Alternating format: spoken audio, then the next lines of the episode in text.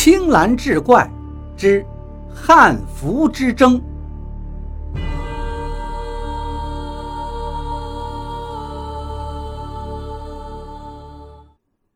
洛成递给他一杯热水，安抚他：“别着急，或许是穿了汉服的人才会出事吧。”铃兰却使劲的摇了摇头：“我觉得没这么简单，只有把下血咒的人找出来，我们才能安心。”他抓着自己的头发，苦恼的说着：“可是却根本无从查起呀，那个人到底跟我们有多大的冤仇？”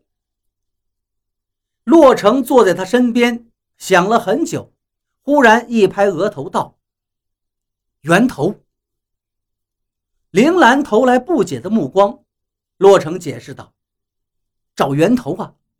李仙思是从哪儿买的这件汉服？”铃兰立刻会意了：“血咒下在血汉服上，那卖给他汉服的人极有可能就是下血咒的人。”他立即想起了汉服的来处。他是在淘宝上淘的。我从他身边走过的时候，还看到过那家店的名字，好像是叫“重回汉朝”。洛城一听，马上打开了笔记本，搜索这家网店。交易记录中还看得到这件汉服的照片，查到了淘宝客服的 IP。洛成的眉头却拧到了一起。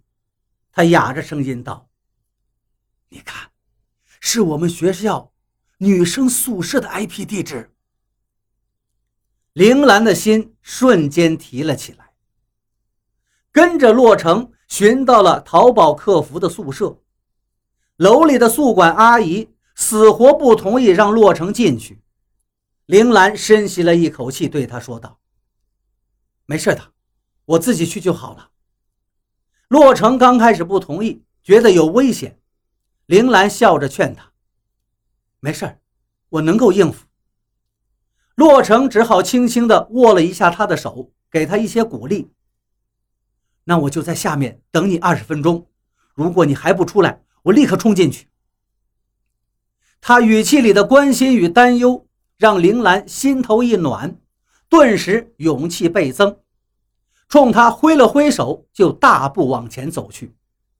进楼的时候，还听到洛成在身后喊：“有事马上给我打电话。”铃兰很顺利地找到了三幺二室，敲了敲门，里面一个女生进来，她推门走进去了，窗帘很严实的拉着，寝室里昏暗无光，只有三号床的女生在这里。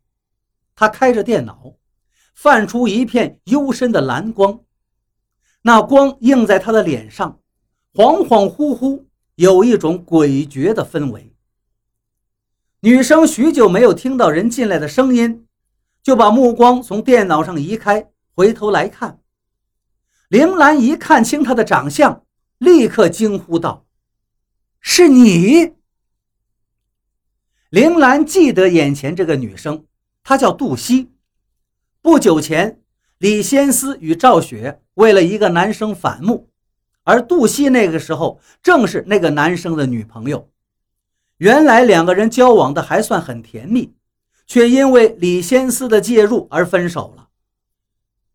铃兰之所以记得这个女生，是因为有一次她气冲冲地堵在教室门口，指着李仙思跟赵雪骂。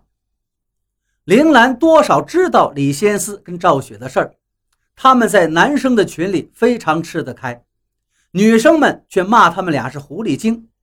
两个人都长得漂亮，虚荣心又强，总喜欢去抢夺原本不属于自己的东西。杜西却并不记得铃兰，莫名其妙地问道：“你是谁呀？是你卖给李先思汉服的吗？”铃兰直截了当地问：“往前走一步，就可以看到他正开着的网页‘重回汉朝’。”杜西听到这个名字，冷了目光道：“关你什么事？已经死了三个人了，你还要怎样？”铃兰叫道：“是你卖给他的血汉服，并且在上面下了血咒。杜西冷不防，他突然的拔高嗓音，也被吓了一跳。是是，什么血汉服？我不知道你在说什么。铃兰努力命令自己冷静下来，平复了心情，这才把事情跟他说了一遍。我知道你们之间有恩怨，可是现在人都死了，我只希望你能把那个血咒解除掉。可是我不知道你说的那些东西呀。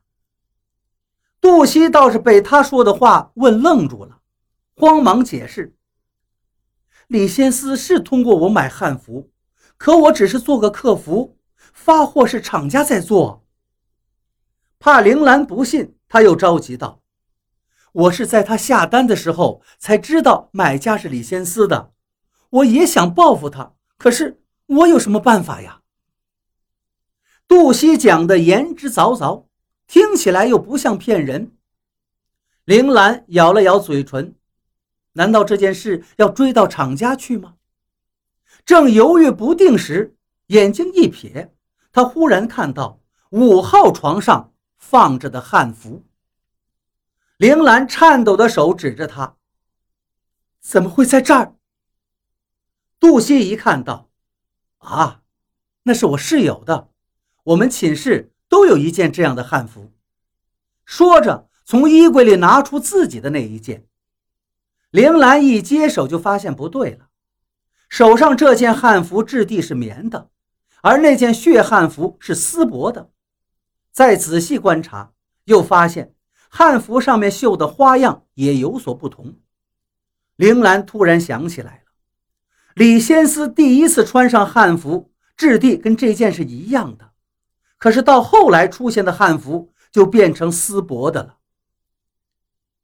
难道李先思买到的汉服被人调换了？